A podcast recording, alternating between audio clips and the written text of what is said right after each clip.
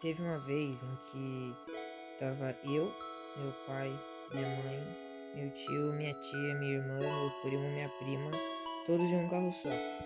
Todo mundo tava indo lá viajar para Gramado, né? A gente ia passar um dia lá, a gente ia pousar lá, em algum hotel. E, obviamente, a gente foi parado por, por, por um policial. Esse policial ia nos dar uma multa.